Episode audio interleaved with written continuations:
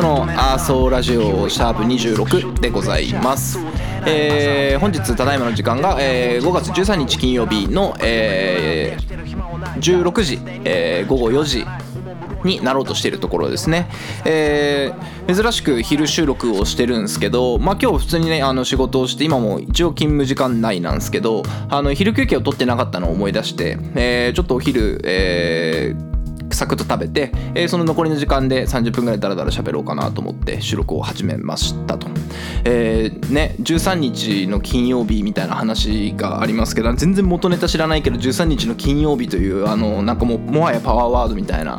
のを毎回そのカレンダー見てああ13日の金曜日かと思ってるんですけどなななんなの？13日の金曜日って怖怖いっていうのは知ってるけどあれは何なんですかね？もう全くそういうその一般教養がないんですよね。あのワンピースの話で例えられても分かんないし、えーなんだっけなドラゴンボールで例えられても分かんないし、えーなそういうなんか本来知っておくべきそのねあのかまいたちのネタであったあのトトロを見た見てないみたいなのはもろん見てないし、えーハリー・ポッターも見てないし。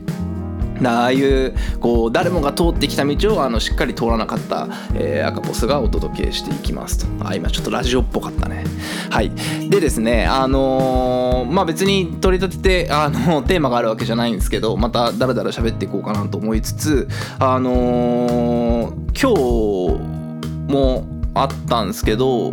今日もあったというか、えっと、今週か今週もあったんですけど、まあそのね、個人的なその活動の範囲の中で、えーいろいろその社外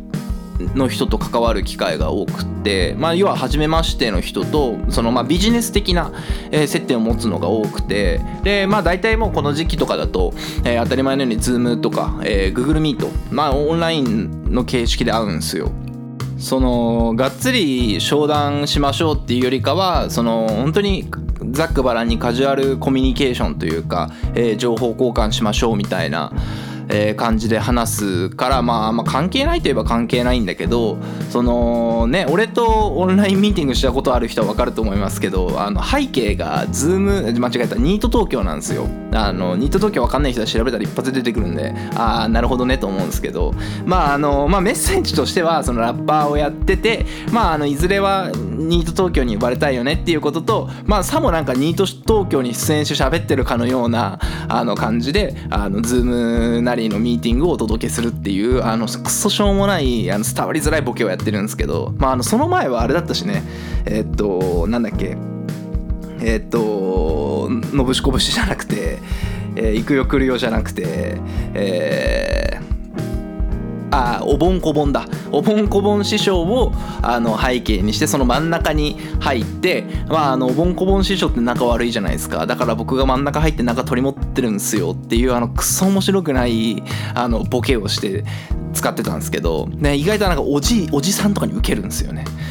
でまあ そういうので使ってたんですけど。でまあまあまあまあそのねニット特許の背景にしてまあ喋ってるとまあ突っ込まれるんですよね。でまあでもなんか意外と面白いなって思ったのがあのニット東京を知っててる人は意外とそこで会話が弾むしラッパーっていうとおおってなるんですけどまずそこに突っ込んだ突っ込まなかったりとかその突っ込まれてニット東京っていうのがあってつってポカンって顔してる人はラッパーって全く刺さんないんですよね。でまあ別にねあのただの情報交換というかあのコミュニケーション取ってるだけだからあのこっから先あの友達とかね、お付き合いをしていくわけじゃないから別にいいんですけど、まあ、意外となんかそういう反応が見れるので面白いなっていうのに気づいたっていうのとあとやっぱりぱりそのオンラインミーティングをしてる時にやっぱ社内のミーティングとかだとこう別の作業をしたりとかって結構多いんですよ。ね、なんか全然話聞いてないわけじゃなくて、えーそこで出たことを、まあね、議事としてまとめるってこともそうだし、えーじゃあなんかこの資料作っとかなきゃねっていう話になったら先んじとその資料作っておくとか、えーなんかその出たフレーズをあの検索かけて調べるとか、えーっていうようなことをやっててだからそのあんまりそのオンラインミーティングの画面あの Zoom だとその何人か表示されてたりとかあるじゃないですか,、えー、だからあれを見ながらするっていうことがないから基本的にその人と目を合わせずにこうやってるんですけどやっぱりそういうね1対1のコミュニケーションとかだと意外となんか人によってはちゃんとこうすごいなと思ったのはあの女性の方だったんですけど多分あれ PC のカメラのレンズ見てるんですよ。だから目が合ってるように見えるんですよね。でも俺はその彼女のことを見てるから多分目は合ってないんですよ。だからこの Zoom のミーティングとかオンラインのミーティングってむずいんだなっていうのなんか散々やっぱりあのね2年前の今ぐらいの時期かえー、コロナが流行って出れなくなってリモートで、あのーオンラインミーティングのやり方みたいなニュース散々やってましたけどなんかあれは全然ねあの見逃してたけど、えーちゃんとやってる人は本当にちゃんとやってるしそれがもう身について2年間もやってれば身についてるんだなっていうのをなんか改めて感じて、えーいかにこう自分があのその対対外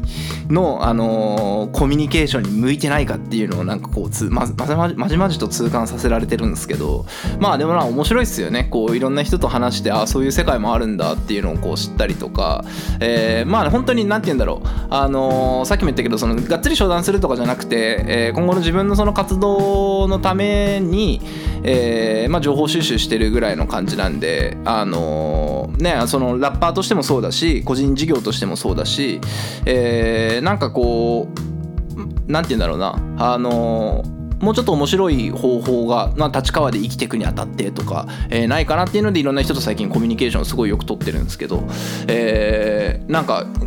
オンラインミーティングの一つ取り方とっても全然違うなと思ってまあ面白いですね。はい。でねあのちょっとイベントごとがあの4月から目白押しなので、え意外とここでする話題もたくさんあるなと思ったので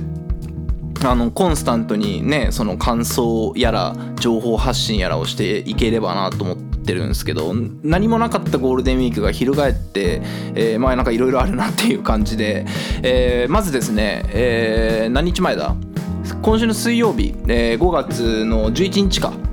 に、えっと、ミスチルの30周年の、えーライブに行ってきました。いやーめっちゃ良かった。あのーミスチルより先にヒップホップハマってたんですけどなんかなんか言い訳臭いけどえー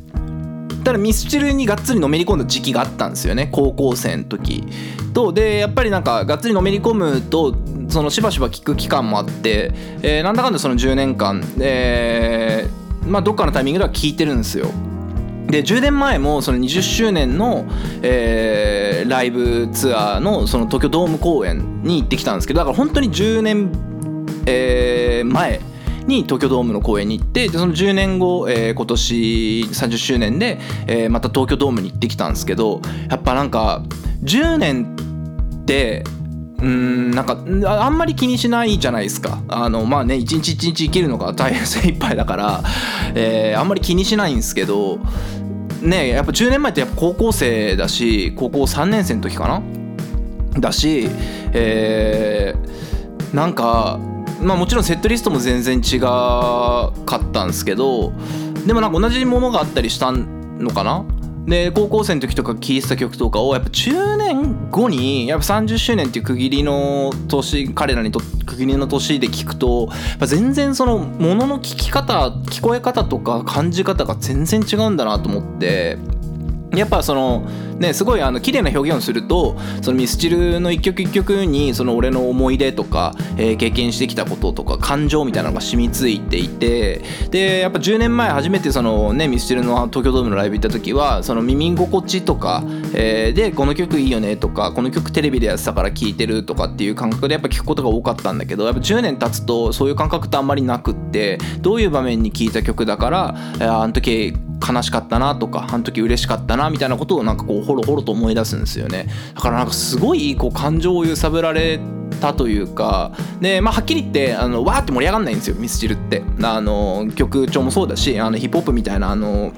ね横揺れえーあ縦揺れ系とかじゃないから、えーまあ、はっきり言ってわー盛り上がってうーみたいな感じはないんだけどでもやっぱなんかそうじゃない、えーライブの良さというか、えーアーティストの良さみたいなのは、えーまあ、ねミスチルぐらいあのー伝説系のアーティストになるとやっぱそこら辺の見せ方やっぱうまいなと思うし、えー10年の月日そのねこれまで経験してきたこととかって、まあ、あの早いようで短いしあ、えっと長いようで短かったし、えー薄いようで濃かったなっていうのをこうふとね過去を回顧する時間が、えー持てたのでよかったなっていうのと、えーなんかおじさんになったなおじさんっていうか大人になったんだなと思って、えー図らずも。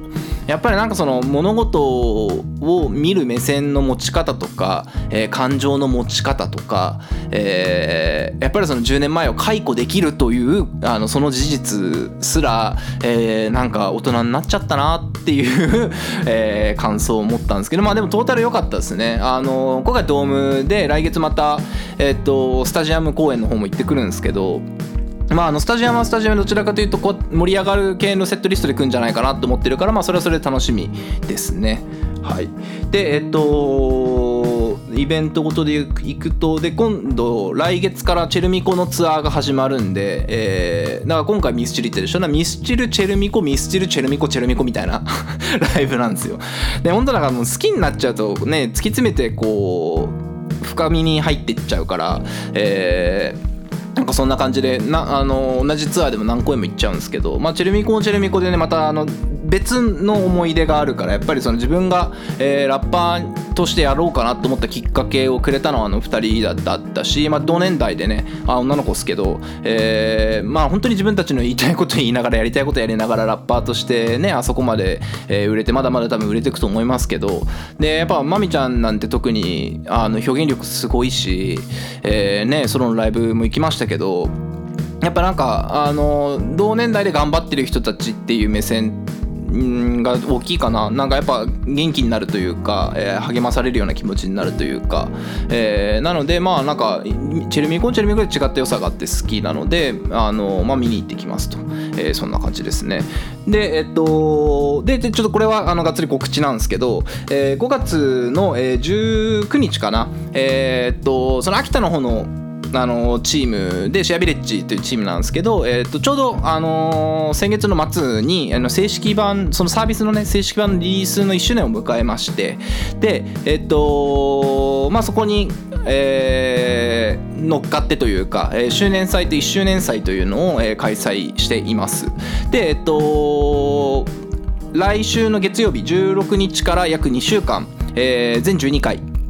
えー毎日 YouTube ライブで、えーまあイベントをやっていきますと。でまあいろんなねあの各キュレーターと呼んでるんですけど、えー各キュレーターが、えーいろんなそのコミュニティの方とかいろんなそのトークテーマを持ち寄って、え1人、まあ、大体2つか3つずつぐらい、えーイベントをやっていくんですけどで、えっと、なんでここで話してるかというと、えー私が担当するですね、え19日の木曜日の8時からかなが、えーその沼津でそのメディアをやってる沼津というところの代表の、えっとまあ、島やんこと渡来、えー、慎介さんという方がいるんだけど。えっと、その人と喋ります。で、えっとまあ、彼はあの多分自分より10個上ぐらいなんだけど、えっとまあ、もうがっつりストリートにはまってた人で、えーそれこそ BMX とか、えーをがっつりやってた人。で、えっとまあ、自分自身もねあのヒップホップでラッパーとしてやってるっていうのもあって、まあ、そこら辺のその温度感みたいなのが、えー一回話してめちゃくちゃ盛り上がったのでじゃあちょっとこれもうぜひあの人前で話しましょうとかっつって。なんでその、ね、タイトルが、えーどこ中から始まるコミュニティ。というので、えーまあ、ストリートにこう使ってた僕らが今思うことみたいな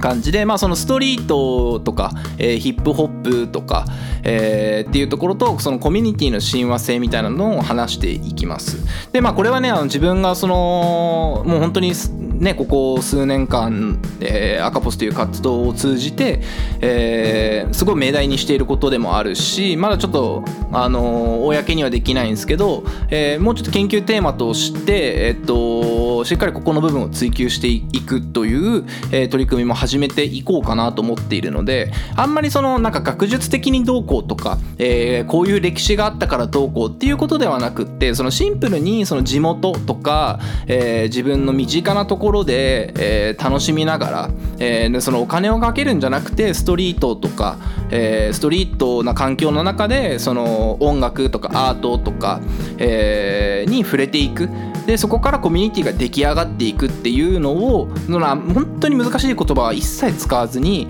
あのなんかこういうことだよねとかっていうのを、えっとまあ、約1時間半ぐらい、えーその島やんと一緒に話していこうかなというふうに思っていますと。でまあ、相当緩い回になると思うし多分俺も酒飲みながらあの島やんとも酒飲みながら話そうって言っててでなのでなんかそんな回になると思うのでまああの多分同じこのアーソーラジオと同じようなテンションで、えーずっと喋っていくことになると思うので、えーまああのヘビーリスナーの皆さんはあの聞いてみる価値はあるかなと思います。なんかあんまり本当にいやらしい話はしたくないなっていうのはその彼とも共通してるし、まあ、そのシェアビレッジ側も、えーまあ本当にこう俺に対してはもうそういうポジショニングを許してくれてるので、えーまあそのヒップホップとかストリートっていうところからそのコミュニティが醸成されていくっていうところは、えーまあ一つこう面白がって見てくれてるので、まあ、なんかこう上手にね、えーお互いになんて言うんだろうなその高め合っていければなみたいなあのいい関係性は作らせてもらってますと、えーっていうのが告知ですね。まあだから意外となんかねあのそのシェアビレッジ絡みの周年祭もまああのここではあの変な告知になるのであんましないですけどいくつか、えー企画持ってたりとか、えー6月は6月で、えーチェルミコのねライブに、えー、と遠征で仙台に行ったりとか、えーするのでいろいろとちょこちょこと外に出たりとか、えーするようが増えてくるかなっていう感じですね。なんかあの散々ゴールデンウィーク何もなかった何もなかったってぼやいていたけどなんかゴールデンウィーク明けたら明けたで結構忙しいなと思って よかったら休んどいてと思って。でそうほんで本当はねその前回さあのゴールデンウィークは何もなかった俺には友達がいないみたいなあのいやなんか今までの人生間違ってたんじゃないかそこまで言ってないけど、えーみたいなあの自分をねすごい卑下する発言が多いのをちょっと反省したんですよ。あのまあ、別に何に対して反省したわけじゃないんだけど、えーまあ、ちょっと反省した部分があってちょっと今回はあの俺はこんなに素晴らしいんだみたいな 俺俺俺こんなすげえんだぞっていう話をあのしようかと思ったんだけどなんかあんまりする話ねえなと思って、えーなんかあるあるかな？ああそうそうそうそう。あのー一個だけ思い出した。いやなんかそのいや意外すごいですよ俺って。俺ってすごくてあのー高校のねあー、まあ、過去の栄光になるか。やめとくか。いやいい喋っとくか。尺あるし、えー高校のねその部活をやってたんですよ。であのー多分ラジオでも話してると思うけどえーなんだっけな。あのーこう中学まではクラブチームでずっとサッカーやってて。でまあレギュラー入まあ怪我でもう途中から入らなかったんですけど、まあ、ほほぼほぼレギュラー入れてたぐらいだったのかな。で高校も、えーサッカーやろうと思ってたんですけどまああのある時辞めたんですよ。でなんで辞めたかっていうとその高校がその文化祭とか学園祭かに力を入れてる高校で、まあ、そのいわゆる団長みたいな人が一番こうチヤホヤされるんですけど、まあ、それになりたかったんですよね、まあ、目立ちたがりなんで。でそれになるにはサッカー部と野球部が入れないんですよ。あの要は部活優先しなさいと。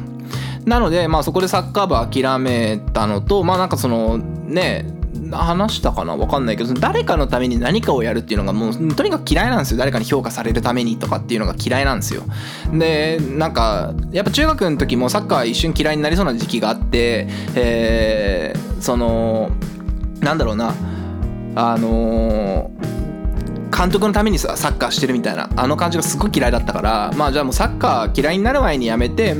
の趣味の一環にしようと思ってでハンドボール部に入ったんですよ。でハンドボールってえっと結構初心者から始める人が多くて、えーまあだからなんかそのある程度ね運動神経が良ければあの試合にも出れそうだし、まあ、やってみようと思ってやってたら、まあ、あのあの女ね運動神経めちゃくちゃいいんで、えー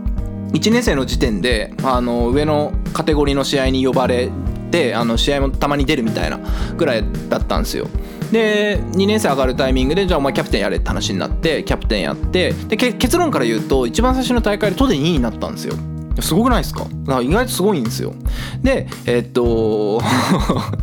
恥ずかしくなってくるの自分ででねその何がすごかったってあのーその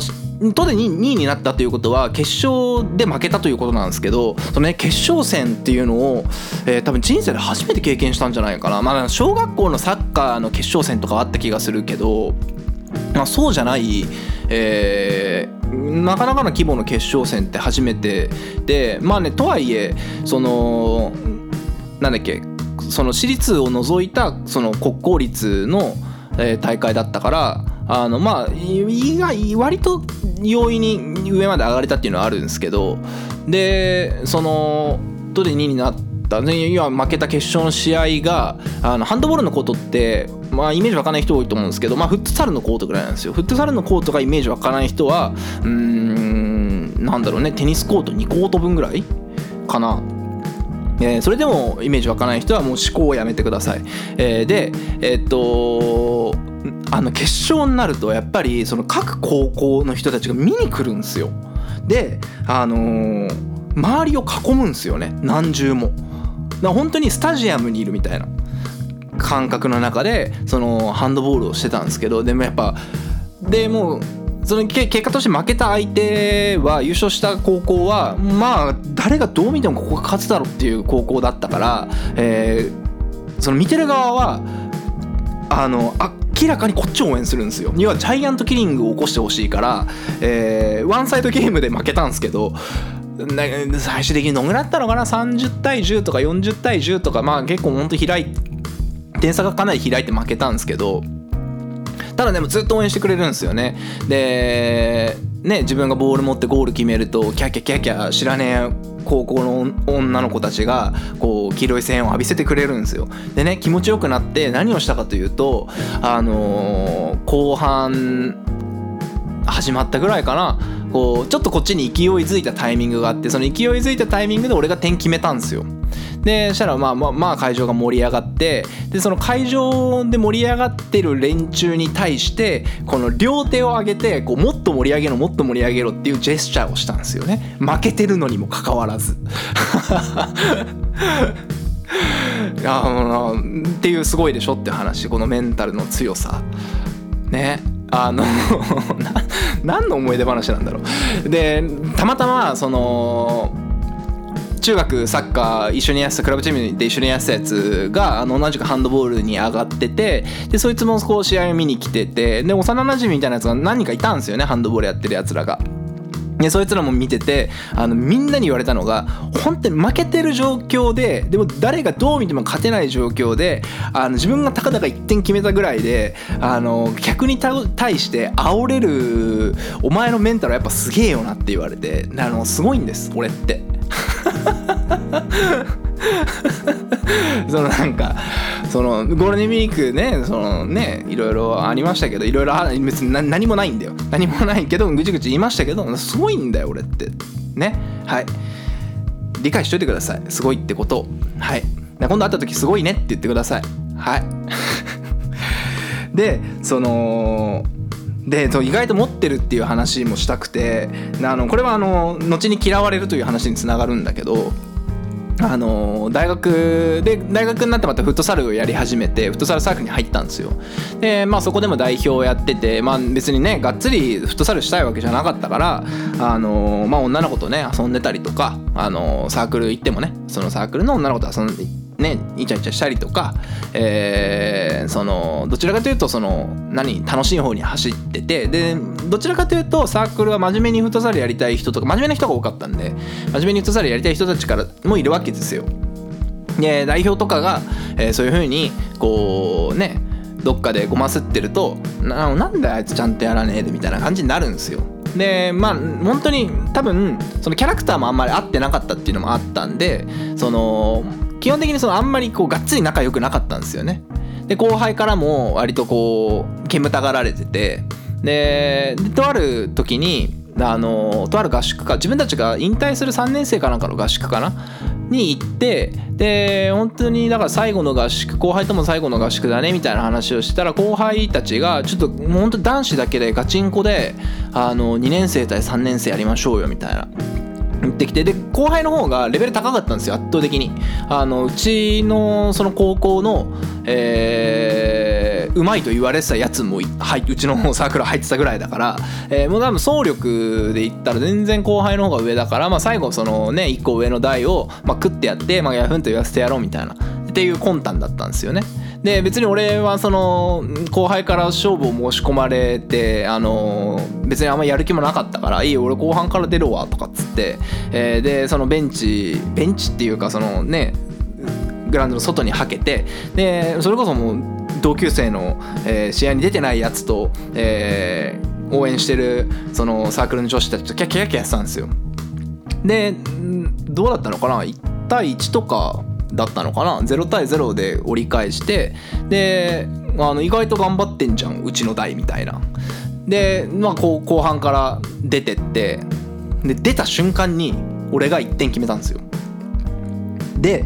えーでも向こうからしたらもう心理的にはもうこいつが出てきたということはあのね自分たちの嫌いな 先輩が出てきた。だからこいつの出たところで負けを味わわせたいと思うわけですよ。でそれはもうなんとなくそのね、えーだ当時何年前か分かんないけどあの分かってて。だからこそなんかちょっと燃えてる部分もあって。こいつら完全に俺俺らの代をバカにしてるなと思って。でだからその始まる前にも「いやちょマジ勝つから」っつって。でな向こう舐めた態度取ってたんで。で出た瞬間に1点決めて。でしかもなんならそのね直後5分後ぐらいに、えーもう1点しかもヘディングで決めてコーナーキックを直接。で、えっと、さらにダメ押しの3点目のアシストをして、まあ、どっかで多分1点取られるの3-1とかで勝ったんですよね。すごくないですか？この圧倒的あのスター感。っていうのをあの当時やっぱ俺はスターだからお前らみお前お前らごときがあの何俺らの方が強えからあの先輩たちなんか最後余裕っしょ最後任してあの引退させてやろうぜっていうそのお前そのお前らごときのその浅はかな考えに俺俺みたいなスターが屈すると思うかバカ野郎みたいなことを結構マジなトーンで言ったんですよね。そしたらねあの本気で嫌われましてあの以降あの飲み会に呼ばれることもないし、えー自分たちの代と、まあ、あの後輩たちの代であの大会に出るという時にあの呼ばれることもなくなったんですよね。えーだからそういうこうなんだろうなこう一個何かすごいねと褒められることをしては、えーそれを鼻にかけ誇示をし、えー周りを潰してくるというあの本当に最低なスタンスを取ってきたので、まあ、だからゴールデンウィークも遊ぶ相手がいなかったんだろうなだつまり、えーなんだろう、えーそこからねもう10年とか、えー6年とか経ってますけど、えー結局いまだに、えーそういうところを嫌って連絡もしてこないし、えーだからどんどんどんどん嫌われて友達もいなくなってるんだろうなっていうことです。はい、だからまあだからすごいのは事実なんですよ。すごいのは事実なの。ね、だからそれはもうお前らも認めてお前らね。リスナーね。お前らお前らも認めて。なんだけど、えーまあ、要は正確に難がありますと、えーなそういう人間です。でそういう人間が、えーと曲を書いてますと、えーでそしてそういう人間が喋ってますと。でそしてあのお前らはそれを今聞いてますと。はい、えー以上です。えっと本当に思いつきで今回喋ってます、えーだからすごい俺がすげえって話をしたいっていうのは、えー前回終わった後決まったんだけど どのタイミングで差し込むかも決めてなかったし、えーその後、えーそのあのだから嫌われてますってオチを持ってくオチなのか分かんないけど持ってくるのも、えー、と今喋りながら決めたので、えーそのなんだろう。この全体の趣旨として何をしたいかも俺も分かってないです。はいはいそんな感じです。えーよく26回も続いてるよなと思いますけどね。よく26回も続いてるし、えーよく26回も聞いてる人がいるよなと思います。本当にありがとうございます。そこに関してはね。さっき「お前ら」とか言っちゃ言っちゃいましたけど、えー本当にありがとうございます。はい、えーじゃあいつも通り、えー最後締めていきます、えー、赤星のアソラジオでは、えーリスナーの皆さんからの、えーお便り、えーメール感想、えーご質問等々、えーいつでもお待ちしております、えーさらにね、あのー赤星と一緒にこのラジオで喋ってみたいという方も募集してますしあのいわゆるゲスト出演ですね、えー今一緒にその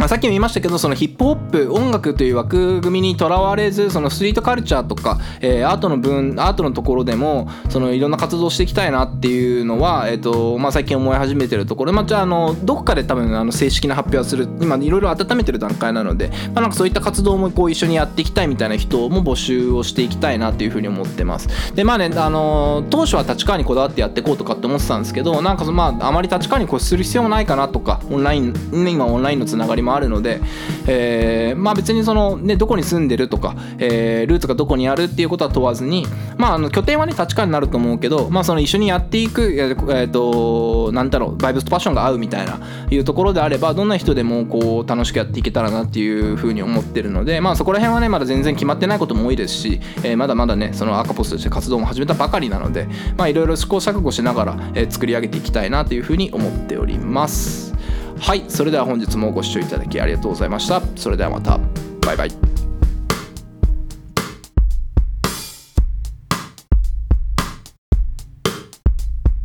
AKPS ポジティブボイスさらに盛り上げる。シチュエーション。AKPS ボイストーク反対ストーク朝までラブ AKPS 飛び散る火花まさに打ち上がる花火。AKPS 今日ここからポジティブシチュエーション。Yeah 伸ばして止めるラン。勢い余ってスクショ撮る連射。想定内朝の手たらく。見てみな本日はほらお日がらむよくよくよなんてしてる暇はない。だってすでにも時間がない。おもむろに取った服は似合わない。ダサいスタートから不安苦笑い。そばで見る P も愛想笑い。遮る幸福残りがと愛の形。間近やまだ。週半ば水曜一方デたまるタスク型投げ出したくなるいっそ負け続きの泣き顔まるで春うららしゃあねえな手押し上げ方の力抜いて広げるこの翼豊かに所持する資源は連なる金には変え難い絶え間ない人の往来鈍らす感情の負の連鎖食らす煙と共に吹かす願いよりも文字のモチベーション雨音が奏でる音調余白本性の始まりとしよう、uh AKPS ポジティブボイスさらに盛り上げるシチュエーション AKPS ボイストーク反対ストーク朝までラブ AKPS 飛び散る火花まさに打ち上がる花火 AKPS 今日ここからポジティブシチュエーション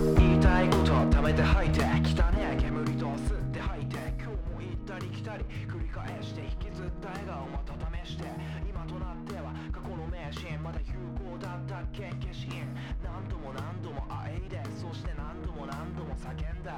名刺に刻まれた名刺に頼ってその画面からじゃ見えん情勢。それでもいいならそれでいい。足りねえから借りて余計に教えてやるから。